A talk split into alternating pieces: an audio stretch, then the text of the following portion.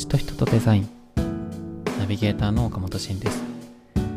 このポッドキャストではさまざまな土地で実践活動を行っているゲストをお招きしその土地に関わったきっかけそこで出会った人々そしてそこで行ったもしくは今も行っているデザインについてお話を伺っていきます。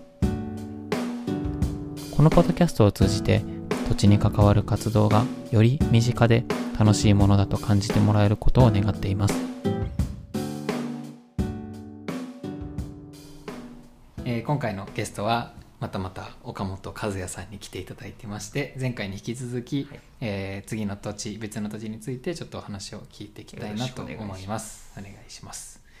えっ、と今度は北海道の、えー浦幌町はい。というところですね、北海道のどのあたりになるんですか？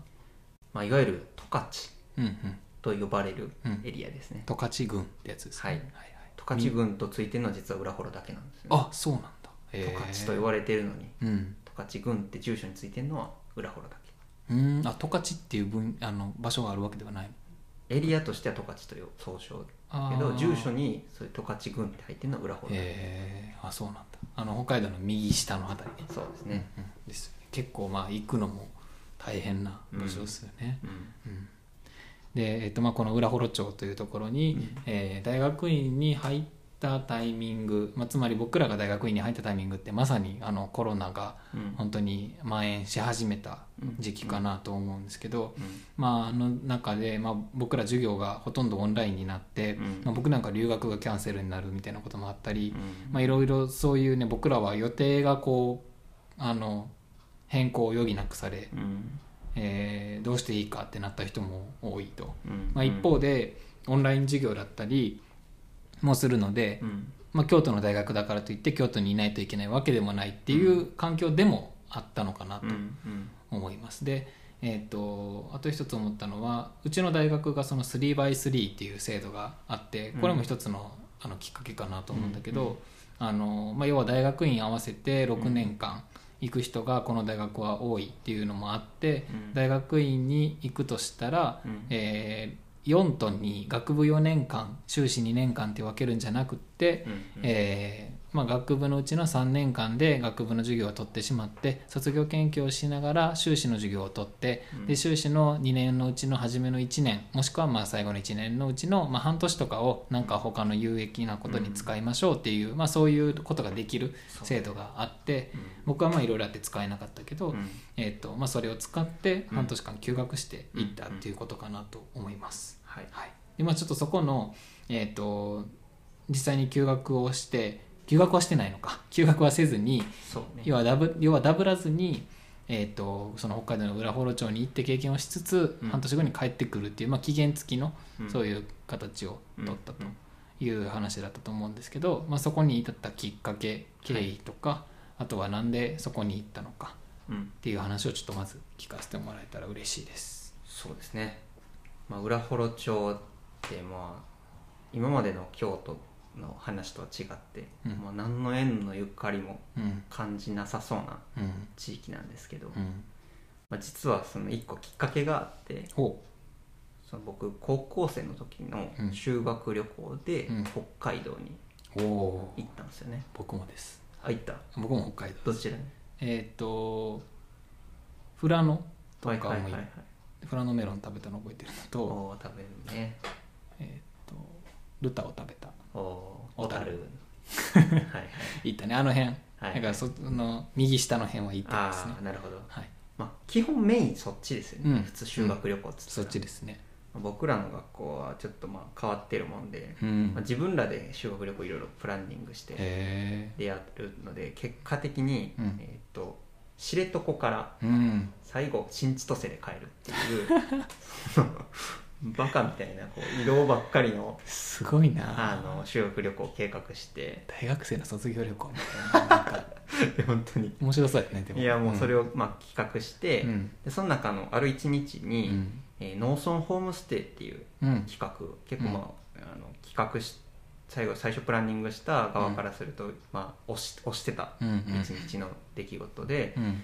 そういう農家さんのお家にうん。一泊させてもらって、まあ、いろいろそういう農業体験であったりとか、っていうのを体験させていただくっていう、うん。まあ、プログラムがあって。うん。でそれを、まあ、向こうで NPO の方として斡旋されてた方のうん。が新しく作る一般社団法人にうん。ジョインさせてもらったっていうインターンさせてもらったっていうようなすごいな。経緯やったんですけど、うん。まあ、その間いろいろ、まあ、その NPO に関わらせてもらったりとかいろいろあったりとかして、うん。まあ、そういう新しい法人を作るんやっていう話を、うん。まあ、ちょっと事前にうん。いろいろお話聞かせてもらって、うん。まあ、入ったんですけど、まあ、うん。そこには結構一個大きいきっかけと、うん。その動機うん。インセンティブがあって、うん。でそれは何かっていうと、まあ、その初めにお話しした与謝野町のうん。京都 X キャンプっていう学生団体が、えー存続の危機にほ立つという事件が僕の学生代表の年の次の年ぐらいにうん。発生しまして、うん。というのも、まあ、そのその事業は、まあ、町のお金を使ってたわけじゃないんですけど、うん。まあ、いろんな補助金を、うん。まあ、駆使してうん。国の補助金うん。で、まあ、それが団体を動かす費用を集めるっていうような形うんだったんですけど、うん。まあその補助金を取ることにちょっと、まあ、いろんな関係でうん。こうなかなかうまくいかなくて、うんうんうん。でこういうものってお金がないとうん。動かない、うん。すごく、うまあ、僕ら活動させてもらってた学生からするとうん。素敵なプロジェクトだったけど、うん。まあ、やっぱりそういう根幹にはお金がないとうん。人って動けないし、うん。生活できないんで。うんでそういうところってなかなか難しいなと思ってる中で、うん。僕がその出会った新しくできる法人っていうものは、うん。そのお金をこう実際に稼いで見せ稼いで、うん。それを地域の財源としてうん。こう使っていくっていうような、もうそういうこう今までそういう地域に関わる団体とかってお金を稼ぐことはなんかこう、なんとなくタブーみたいなうんうん感じがあった中で、もうそれを逆に言うともうやるんやっていうことを明言して、うん。こう一般社団法人という、まあ、格法人格も持ってうん。やるっていうところが立ち上がるってことを聞いたので、うん。そういうこうお金地域にのためにうん。お金を稼ぐっていう団体をめ間近で見てみたいって思ったのが、そのインターンさせてもらいたいって言ったきっかけですね。なるほど。与謝野の方でしていた、まあ、うん。活動自体がすごい魅力的だったうんがゆえにそれがこうなくなってしまう理由がうん。お金の部分だったと。うん。でそのお金の部分をクリアにしようとうんお金を稼いで自分たちで稼いだものを地域に使っていこうっていう裏幌の一般社団法人が、うん。えーまあ、知り合いでというか縁のあった人で立ち上げられたっていうので、まあ、確かにそれはその問題意識としてはもうこれは行かなきゃってなりますよね。うん。うん。その中で実際に、まあ、とは言ってもうん。北海道の、うん。まあ、修学旅行で行くような場所だとうん。言ってしまえば遠いとうん。いうところなんですけどそんな中でこう行く行こうって決意したところはなんかハードルとかなかったんですか、まあ、まずは、うん。まあそこを立ち上げられた、うん。まあ、お二人共同代表の方いらっしゃるんですけど、うん。あのまあまあ、そのか片方の、まあ、近江さんというはい方が、うん。まあ、実際にそこで、えーっと NPO とかもされてた方なんですけど、うん。まあ、その方とはすごくその NPO を運営、うん。あのに関わらせてもらってるうん。させてもらった時からすごくよくさせてもらってたので、うん。まあ、そこに飛び込んで必ず、えー何か得られるっていう思いはなんか持ってて、うん。でまたそこの周りにいる方々も、うん。そういう NPO の事業でうん。お世話になった方々も多かったので、うん。すごく町としてチャレンジングなことを、うん。こうやろうとしてるうん。ような姿勢が見える町だったのと、うん。であとは今回その関わる方がその裏幌だけじゃなくて、東京に在住の方ほがとかそういうう北海道外裏幌外の方うが、うんその法人の理事をされてる方がとっても多くて副業っていう、おしかも普通の、まあ、サブ的な服っていうだけじゃなくて、うん。幸福の服で副業っていうーようなキーワードでうん。そのいろんな、まあ、えー他裏幌外の方も巻き込んでやっていこうっていう、うん。もうそういう設立スタイルがあったからこそ、その裏幌外に、まあ、今後いるいたいと思ってる私でもこううん。なんかジョインできるんじゃないか、逆に言うとそういうところにジョインしてみたいっていううん気持ちはあったので、なるほど。まあ、飛び込めたのかなっていうところはあったけど、まあ、本当は4月から9月までうん。現地に行く予定やったんですけど、うん。まあ、コロナでうん。4月5月うん。が、まあ、緊急事態宣言とかが出てて、うん。で行けなくて、うん。まあ、い感染が落ち着い1回キュッと落ち着いたタイミングだと思うんですけど、うん。そのタイミングで、まあ、向こうに行ってうん。2週間自主隔離して、うん。で入ったっていううん感じでしたね。なるほど。いやいいですね。うん。実際あのそそのなんていうかな地域でする活動っていうのはうん。その初めに前の前のエピソード与謝野のエピソードの初めでも言ってたように、うんうん。あのまあ、ライフワーク的というか、うんあの今大学院として研究してることも全然違う中でうん行くっていうことで、まあ、そこの半年、うん。まあ、弱ブランクができるみたいなところもあったりするのかなっていう、うんそこはなんか解決できた方法とかあったりするんですか？そこはめっちゃ正直言うとちょっと修士研究おろそかになりました。うんうんうん。そのタイミングは。うん、うん、そうですね。はい、まああったんですけど、うんまあいろいろオンラインでうん。もうできる環境を、うん。まあ、その大学とかが逆に言うとこれはもう運よくって言った方がいいのかも、うん。僕個人的には、すごく、まあ運よくっていう言い方はよくないけど、うん。まあ、こうオンラインの体制が整ったので、うん。まあ、向こうに行ってもそういうコミュニケーションがまあ円滑にうん。行えるうん。ことができたりとか、うんっていうそういう背景もあったので、うん。まあ、問題なく、うん。あとはもうそういう 3x3 さっき言ってくれたうん。制度を使って、もう授業は全部前取りしてたので、うんうんまあ取れなかった分は後でカバーするってことで、うん。そういうスタイルを作ることができましたね。なるほど。もう印象としてはおお行ったなって感じでもうパッて 活動し始めてるっていうところで、まあ、なんかさすがやなってこれまでの活動も踏まえてのうん。それやったんで、いやさすがやなと思ってたのをすごい覚えてるんだけど、うん。まあ、実際に行って、まあ、要はその東京に住んでる方とか要は民間で他の仕事をされていて、うん。でまあ裏幌に時々来られたりとか、うん。オンラインでできることやったりっていうことかなと思うんだけど、うん。具体的にその行ってる時っていうのはうん。どういうことをしてたんですか、行ってる時は、はい。主にやってたことは2つ、うん。でで1つ目がその会社のあのウェブページを作成するっていうありがたい、うんうんうん。あのこんな僕が作ってよかったんって今も思ってるんですけど、うん。作らせてもらうことできて、うんうん。で、まあ、2つ目が、えーっとまあ、今まで僕がやってたきたことを、そのまあ代表の方にいろいろお話ししたうん。こともあって、うん。まあ、その高齢者の方を,、うん。を見見据えた、えー事業ということで、はいはい。まあ、最終的にアウトプットとしては公民館事業うん。として、まあえっと公民館で浦幌町の、うん。まあ、中央公民館っていうところでうん。やられる、えー公民館事業のお手伝うん。いをさせていただきました。うん。なるほどね。もうそこでこう西賀茂の話与謝野の話がこう、いろいろ紐づいてきてっていう経験をできる環境にもあると、まあ、同じような、まあ、課題というとあれだけど、うん。そういう同じようなテーマで活動をするっていうことが、まあ、その3つの土地全部でも共通しているところとしてはあるんやね。うんうん。うんなるほどね。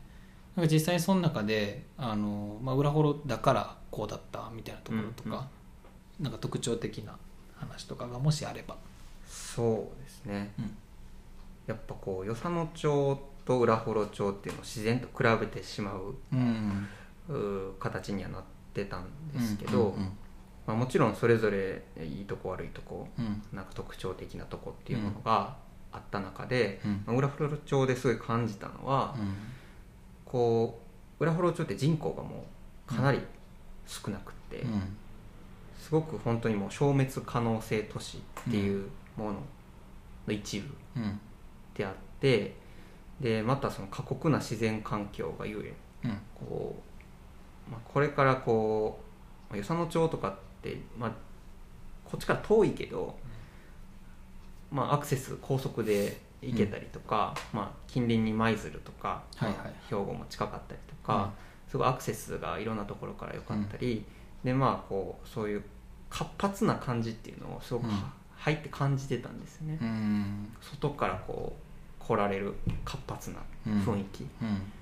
ていうのがあったけど裏ホロはどっちかっていうと外から活発な雰囲気が来るっていううん。感じは僕が最初はあんまり感じなくて、なるほど。どっちかっていうと内から活発になろうとしてるはいはいはいはい。ようなイメージがすごく強くあって、うん。うん。その一人一人が、まあ、内って言っても実は外から来てる人やったりはするんですけど、うんうん。まあ、そこがこう、まあ、一人一人こう強くやっていこうっていうこう、まあ、スタンスを感じたりしたのは結構印象的やったのかなっていう、うん。その街の規模がやっぱり小さかったので、うん。それを余計に感じやすかったのかなっていうのも踏まえて。うんなるほどね。何千人とかよね。5000人。4 5千人。とかやって。るね5千人やったかな。うん与謝野町が確か1.5とか。うん。うんうんえっともっと。2万人ぐらいあ。いたような気が2万人ちょっとぐらいいたような。人口規模がそもそも全然違う。そうやね、まあ、同じ町の規模ではあるんだけど、何千人ってなるとねやっぱり、あのみんなが知り合いで。うんうん。でねやっぱ行政でもやれることもあの、うん。出てくるけどもうそれこそさっきの話でキーパーソンみたいな人、うん。キープレイヤーみたいな人はもうみんなが知ってる、うん。みんなが顔見知りみたいな状態で活動してるイメージはあるから、うんまあね、その人たちが元気であれば逆に言うとこうどんどんいあの街の雰囲気が変わっていくうん。うん。ところでなんだなと思いますね。うん。外から人が入ってくるっていうのはその例えば裏幌学者っていうものができて、うん。うん。まあ、その東京からいろんな関わり方ができたりうん。するような状況では増えていったりもしてたんですか、そうですね。まあうん。その前のあの前身ではないんですけど、うんうん。ま今もずっと続いてるあのう NPO 裏ホロスタイルっていう、はいはいはい。裏ホロの教育うん。に関わる NPO 法人がうん。ありまして、うん。でそこの代表をその、まあ、一番最初そういう近江さんとかうん。もされてたのもあっうて、ん。えーそこの教育関係で、えー例えば、まあ地域おこし協力隊としてそのはい。NPO に、のサポートに入る、えー若者の方だったりっていうのがそこに根付いてうん。残ったりとかっていうのが何例もあったり、うん。まあ地域おこしっていう制度でその毎年毎年うん。新しいフレッシュな顔が入ってくるっていう交流があったりとかっていうところですごく、そういうなんていうんですかね外からうん。入ってきて中を温めようっていうようなうん。動きは見えましたね。なるほどねそのまあ地域おこし協力隊。うん。でまあ期限付きだと初めは思うんですけど、まあその中で企業型みたいなのもね最近よくあるけど、うん。その裏フォロはまさにその入ってきた人がうん。実際にそこで住みながらそこで生活してそこでお金を稼いでっていうことを実践するこう前例ができてうん。で乗っかりやすくなってうん。さらにこう人が入ってくるっていうのを生み出そうとしてるのかなとうん今話を聞いてて思ったけどうん。その初めにまあ言ってたようにお金を稼いでうん。それをしっかり地域のために使うっていうことだと思うけど、そのあたりっていうのは実際に中で活動してる一人一人のプレイヤーというか、うん。にもその意識っていうのはすごい大きいなっていう感じなんですか、まあはっきり言うと、うん。まあ、全員が全員そうってわけではまあね。もちろんないんですけど、うん。これやっぱりその規模の町ということになると、うん。まあ、役所の方がそういう心をすごく強く持って持たれてたりとか、そういう、まあ、外からやってこられた方が、うん。もう定住してやっていくぞっていう姿があるだけでも、全然町の雰囲気がうん。変わったりとか、その実際に施策として出てくるものが変わってきたりするので、うん。そういうこう、まあ、一人の影響力というか、そのうん。その1分の1の力みたいなところが、うん。こう強いうん。なるほどね。のかなっていうふうにもうん感じました、逆に言うとそう見えてるだけかもしれないんですけど、うんうんでもそう確かに見えたので、うん。それはすごくその町の活力のになってるのかなっていうのと、うん。なるほど。でやっぱりそのさっきも触れたんですけどうん。あの裏ホロスタイルっていうそのうん。裏ホロ独自の教育がもうその15年ぐらいうん。かなうん。続いてるってことで、はいはい。それを受けてきた子どもたちがうん。今、成人したりとかもしていて、うんそういうまあ地元でいろんなことをやりたいっていう子たちが、うん。そのまネイティブでこういる地域っていう、うん。まあ、それこそまあ海士町とかいろんな地域、他にもある中の一うんつある中の一つだとは思うんですけど、うん。そこのそういう子たちが今次頑張ろうって言ってる姿なんかを見るとうん。なんかまた全然一味他の地域とは違うなっていうふうに感じますね。なるほどね。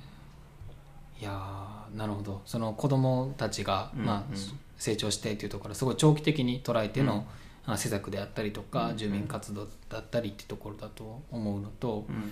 あとあのさっきの話に絡めて言うとやっぱりあの町がこうこのままだとどんどん人口が少なくなってしまう、うん。で、まあ、そういう意味では本当に目の前までそういう世界が来てしまうんじゃないかっていう一種の危機感みたいなうん。ものもあるんじゃないかなとこう勝手に推測をしてたりしたんだけど、うん。なんかそのあたりこう町っていうものに対してのうん。主体性って、まあ、京都とか奈良とかうん。住んでると全然やっぱないよね,、なかなかこう自分の町がなくなる京都市がなくなるって言われるってまあそのなんか財政破綻みたいな話はあるけどそれともまた別で、町としてなくなるっていうのはまず考えないから、そこの危機感みたいなのってまあその人口規模が少なければ少ないほどやっぱ感じるところあるのかなと思うけど、うんうん。その辺もあったりしますか？いやもうおっしゃる通りでうん。それはすごくあるなと思うし、うん。まあ、実際人口規模が多い町にもうん。もちろんそういうキーパーソンの方いらっしゃるんですけど、うん。そういう危機感を持ってやってらっしゃる方、いるけど、うん。やっぱその数のこう多さから目立たなかったりとか、はいはい。そこの方がこう、まあ、できることの範囲みたいなのがこう狭まってしまったりとかっていうのがあってこう、まあ、逆にその人たちが頑張ってるからキープできてるみたいな、うんとかも、まあ、うん含めてうん。こうある中で、うんやっぱりその人口規模ってできることっていうものは、うん。その独特うん。の感じ、うん。やっぱり本当にもう町の事業にうん。自分が一人一人関わっている実感が、うん。僕ちょっとジョインした僕でさえ感じれるっていうのは、なるほど。全然こうそれこそ1 2万人近くと5,000人でも違うねんなっていうのは感じたし、逆に京都市みたいなもう莫大な都市だとうんもう全然こう遠く感じてしまったりっていうのが、うん本当に肌でこういろんな土地を住んまあ仮住まいさせてもらってうん。感じてるところですね。なるほどね。いや本当になんかそこに関しては多分裏幌みたいな町とか、そういう人口規模が例えば5,000人以下とかいうところでしてる話、うん。そのすごいホットなうんムードが出来上がるところっていうのは多分参考にめちゃめちゃできるんだろうなと思って、僕なんかはそういう街に行った記憶があんまりないのでう、んうん。やっぱりそういう街の人間関係ももちろん参考になるし、うん。ある意味こう縮図というか、うんうん。こういうことを大事に、うん、するとこういうことが生まれるんだっていうのがすぐ結果が出やすいうん。ところもあるんだろうなって思うから、うん、なんか本当にねそこの意識を持つっていうのが今、例えば京都とかうん。大阪とか奈良とかそういうところでも必要とはされてるけど、うん。まだ方法論みたいなものがない中で、うん。そこに対するヒントっていうのはやっぱりそういう街にあるんかなって思いましたね。なるほど。ありがとうございます。はい。まあ、ちょっとここまであの裏幌の話をいっぱい聞いてきたわけなんですけど、はい。えっ、とまあここまでもともと奈良出身。はいですよね。で京都に大学で来て、うん。でその中で与謝野町というところに,、うん。に3年間ぐらい関わってうん。で、まあ、京都で、えーいろんな住み方をしたりうん。した中で、うん。えー大学院に入り大学院でまた裏幌に行って、でうん。また京都に帰ってきて研究をしてるっていう、今そんな状況だと思うんですけど、これからなんかどういうことをしていきたいとか、うん。えーまあ、例えば住む場所うんとかもどういうとこにするのかみたいなところはなんか今後の展望みたいなのありますか？そうですね。やっぱりこれはあの一個すごく大事にしている言葉があって、うん。まあ、実はその裏幌に関わり始めるちょっと前にうん。裏幌の近くの新徳町っていうお町、まあ、昔僕がそのホームステイさせてもらったうん。方のお宅にもう一回お伺いさせてもらった時にえ参加したお祭りにいらっしゃった、その地元の小学校の教頭先生がほおっしゃってた言葉なんですけど、まあ、こう人が生きていく上で、うん。なんかこう意識するポイントが3つうん。あってうん。誰とやるかうん。何をやるかうん。でどこでやるか。この3つがこう僕は今揃ったんだっていう話をその方がされてたんですよ、うん。でその話を聞いてからすごくこの3つを意識する自分の中でなんとなく意識するようになって、うん。こう誰とやるかうん。何をやるか、うん。どこでやるかのうち僕は何をやるかっていうのは、うん。まだ正直こう自分としてうん。これやなってものをうん。見つけきれてないんですけど、うん。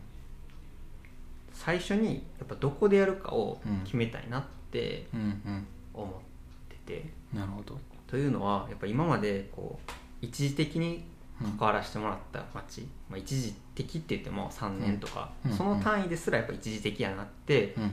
思ってしまうのがやっぱりそういう土地に関わることなのかなって僕は考えてて、うん。うんやとしたらやっぱり自分が関わる次関わるってなった土地ははい。自分がちゃんとこう向き合ってうん。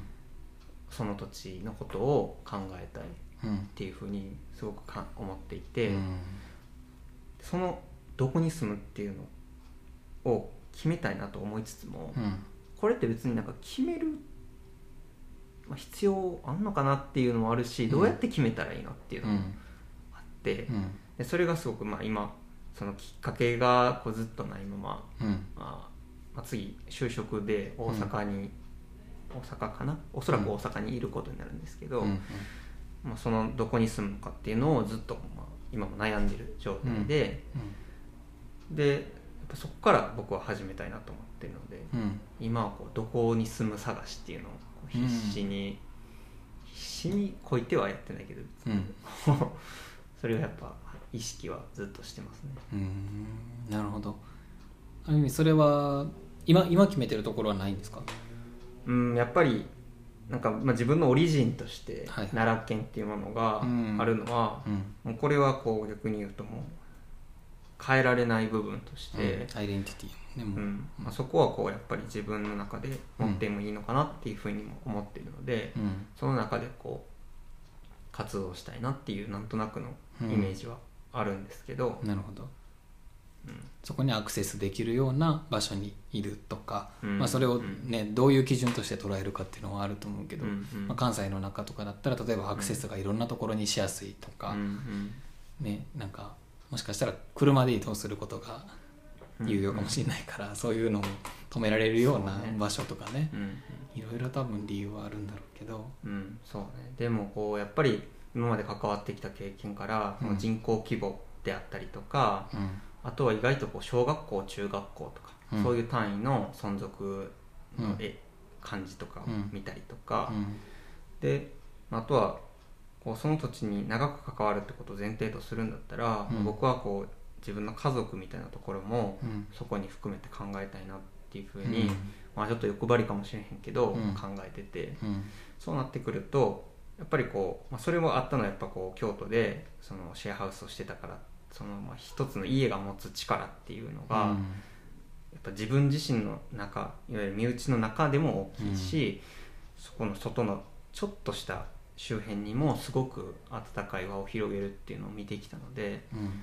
こうそういうのを含めてこう長く家族で住める町うんで最終的には自分でそこで仕事をしたいなっていうふうにうん思ってます。ね。なるほど。いやもうもしかしたらね5年後10年後とかにうん。そういう場所がこう見つかってうん。何をやるかもなんとなく見えてきてうんで、まあ、誰とやるかっていうところがね、だんだんこう構築し始めてるうんうん。時だったりする時にまたこう話聞けたらすごくいいなと、うん。はい、思いますし僕はやっぱりあの自分がこういう行政とデザインっていうところに入っていく時にすごく相談をさせてもらってるあの相手でもあるので、うん。あのなんかねいろいろ違う、まあ、土地本当に土地っていう部分でそのどこでっていう部分で言うと、うん。本当死ぬほどあるなっていう思うんですよ、でその中でどこ選ぶかってまあなんか最適これが最適みたいなのってあんまなくって、うんで僕も京都にいる中で京都でもやっぱりいいなと思う部分が外行った時に思うとかもいっぱいあるし、こういうなんか土地をいろいろ移動して感じることを共有できてるっていうのがすごくなんか幸せだなというかうん。大事だなと思って、まあ、横展開といううん。見方もできると思うしうん。これをまあいろいろ使っていきながらうん。あの共有ができたらいいんじゃないかなと、はいうん思いました。はい、今日はありがとうございました。いえいえ今度岡本君がはい。シンが喋るときは、はい。じゃあ僕にぜひ、お。聞いていただけますか、はい、あ。ちょっと今日は全然聞けなかった。はいはいはい。